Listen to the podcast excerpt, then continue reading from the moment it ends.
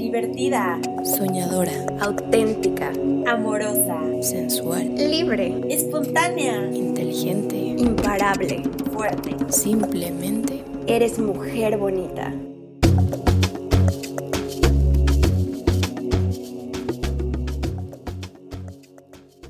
¿Y la cuarentena qué? ¿Cuál fue ese infierno personal por el que pasamos todos? ¿Qué nos dejó? ¿Qué aprendimos? ¿Qué cambió en nuestra vida? Bonitas, yo estoy muy feliz de estar otro miércoles con ustedes. Y la verdad este es un tema que surgió como los demás temas. De pronto estoy caminando o me llega la inspiración y es como como me gusta hacer cada tema porque una realmente son cosas que han marcado mi vida y que me han hecho la persona que soy ahora. Eh, somos el conjunto de las experiencias que vivimos y de los aprendizajes. Y, y bueno, pensando sobre un tema para compartirles, eh, creo que les voy a compartir uno de los momentos más difíciles, si no es que el más difícil, estoy salvando decir el más difícil porque creo que aún no lo he vivido, pero yo creo que ha sido uno de los momentos más difíciles de mi vida, pero también ha sido de los momentos que he creado cosas muy buenas, que he aprendido mucho de mí, lo bueno, lo malo relativamente. Y creo que es una de las, de las experiencias que agradezco y que ya saben que yo siempre digo y soy del de la fiel idea y creencia que el universo no nos pone en las situaciones que no estamos listos para recibir. Y yo les quiero contar un poquito de lo que viví en la cuarentena, que ojo, yo sé bonitas que esto no ha acabado, no sabemos qué venga, realmente el futuro se ha vuelto bastante incierto y no sé hasta, hasta qué manera siempre debió haber sido así o siempre debimos haberlo visto así. Porque considero que ahora decimos las cosas que antes no nos atrevíamos a decir, hacemos cosas que antes planeábamos a futuro y dejábamos para después. Y la cosa es que no podemos planear ahorita. Alguna vez yo, yo, yo, he dicho que planear es bueno y claro, creo que siempre es muy bueno tener una idea de hacia dónde vamos y una meta, eso es perfecto, está padrísimo, pero se ha hecho un poco más consciente esta parte de vivir al día. Y no me refiero, de verdad, esto se puede interpretar de muchas maneras y, yo jamás me voy a referir a, ay, sí, yo lo. No, no, no, no, no. Simplemente creo que estamos viviendo en un momento básico y como clave que va a marcar la vida de todos. Y, y yo al principio era como, es que estoy pasando por esto y me siento mal y tengo ansiedad y, y otras personas era como, sí, claro, pero a mí me está afectando económicamente. Tú tienes un trabajo, yo estoy pasándola muy mal económicamente y esto. Y había personas que era como, sí, pero yo no puedo ver a la gente que quiero. Y tú vives con eso, ¿saben? O sea, creo que, y esto es a lo que me refiero un poco con el, infierno, el, infierno personal por el que cada quien estaba pasando. Sé que suena dramático, pero al menos para mí y creo que para muchas personas fue un mini infierno y, y probablemente sigue siendo y es algo que va a tomar mucho tiempo para recuperarnos y las cosas simplemente no van a volver a ser igual, lo cual está bien. Quiero contarles un poquito de lo que para mí fue ese infierno personal y de lo que yo viví y de mi propia lucha. Y esto no con el afán de quejarme, simplemente es algo que quiero compartirles porque sé que a lo mejor estuvimos pasando por lo mismo y eso es lo único que quiero aquí, que que si podemos sentirnos apoyadas, bonitas y que si podemos crear una comunidad donde digas, donde me estés escuchando ahorita y digas, wow, yo pasé por lo mismo, yo me identifico en esta parte, eso, eso es perfecto. Y, y si alguien igual de, de las personas que me esté escuchando comparte algo conmigo, quiero que me escriban, es que escriban en el Instagram y digan, yo pasé por esto. Y es, al final es empatía y creo que es una parte muy importante que como seres humanos es, es especial y llena el corazón. Para mí lo más difícil en la cuarentena, bueno, quiero, les voy a contar un poco que yo eh, he estado viviendo en Nueva York desde abril del 2019. Estoy viviendo con una familia que es una familia americana em, y en esta casa donde vivo, por supuesto que yo tengo mi recámara y tengo mi espacio personal pero al final eh, yo trabajo en la misma casa donde vivo. Así que siempre ha sido, yo creo que la parte más complicada de este programa ha sido poder separar ese espacio personal y tener tiempo y espacio para mí y a la vez trabajar en el mismo espacio. Yo creo que eso ha sido bastante difícil. Cuando comenzó todo lo de la pandemia y lo del coronavirus, las personas con las que vivo, por supuesto que querían protegerse y querían protegernos a todos. Y yo estoy acostumbrada a trabajar de lunes a viernes y los fines de semana los tengo libres. Así que los fines de semana yo me voy con mi novio, ahora mi prometido. Por cierto, las personas que nos han estado escuchando eh, y que escucharon el capítulo de las relaciones y que escucharon el primer capítulo donde hacemos unas preguntas sobre quién se va a casar primero. Es muy chistoso porque algunas personas ya lo saben y otras no, pero mis amigas Ana Pau y Ilse dijeron que yo iba a ser la primera and guess what? Estoy comprometida, así que ¡Qué emoción! Bueno, regresando al tema, bonitas. A mí los fines de semana son ese momento donde yo puedo estar con mi novio, mi prometido. Todavía no me acostumbro. cuando yo tengo la oportunidad de ver a la gente que aquí realmente se ha convertido en mi familia, a mis amigos, a, personas que quiero. Así que para mí los fines de semana, más que salir o ir a fiestas o no, era más bien estar con la gente que me hace sentir querida y que han sido como ángeles para mí al estar en un lugar donde no tengo a mi familia aquí, ¿saben? Toda mi familia está en México, mis papás, mis abuelos, mis tíos, todos están en México, así que para mí eso era algo muy importante, claro, trabajar y bueno, vivir en el mismo espacio donde trabajo, pero también poder tener ese, ese break y poder tener ese momento donde voy y estoy y abrazo a la gente que quiero y e-, era algo muy especial para mí. Cuando comienza todo esto de coronavirus y la cuarentena, la familia con la que vivo obviamente me dijeron que no íbamos a salir, no íbamos a estar en contacto con absolutamente nadie más. Y fueron, para resumirles, fueron eh, más o menos dos meses y medio, tres, que no pude ver a mi novio prometido ahora.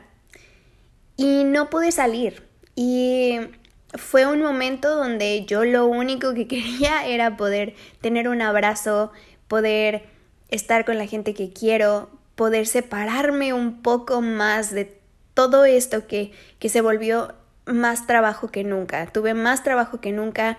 No podía yo separar mi espacio personal con, con el área de trabajo.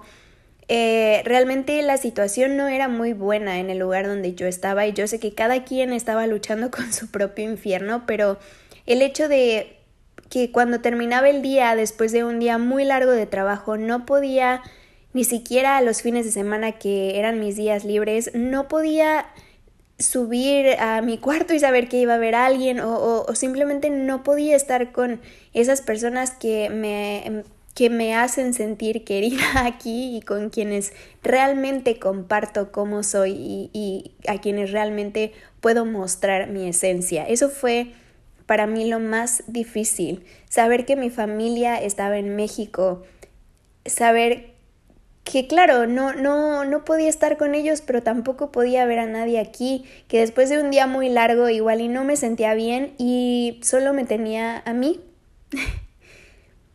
Eso fue para mí algo muy complicado y también yo creo que fue lo mejor. Y me refiero a que fue lo mejor porque les voy a decir las cosas que yo aprendí de mí. Lo que yo aprendí es que soy una persona muy paciente, supe dónde están mis límites de paciencia y creo que me sorprendí muchísimo a mí misma. Aprendí a quererme más, a saber que me tenía a mí. Eh, aprendí también cuáles son mis demonios en una situación como esta, desarrollé algo que jamás sabía y que yo no, no creía que podía desarrollar y que en el momento ni siquiera supe qué era. Y eso fue ansiedad. Meses después yo me enteré que lo que yo tenía era ansiedad. Yo despertaba con el corazón como si me fuera a dar un infarto. eh, no podía dormir bien. Si en la tarde quería tomar una siesta, porque por supuesto no pude dormir bien y estaba cansada, no podía. El corazón era, de verdad, es, es una sensación muy fea. Y también soy una persona, también es algo que, que descubrí, que soy una persona que puede buscar la manera y que quiere estar bien. Por supuesto que nadie, no queremos pasarla mal, pero aprendí que, que siempre hago algo por, por estar bien. Meditar me ayudó muchísimo. Esto es algo que yo ya hacía antes, no diario, pero ya lo, lo hacía. Así que nunca, también, igual yo cuando estudié actuación, me enseñaron a meditar y es algo que agradezco porque yo creo que la ansiedad lo único que pudo calmarla fue meditar. Estos pensamientos que no paraban día y noche eh, por supuesto no eran pensamientos positivos, era el hecho de, de que yo no sabía cuándo iba a acabar esto, no sabía cuándo iba a poder volver a ver a la gente que quería.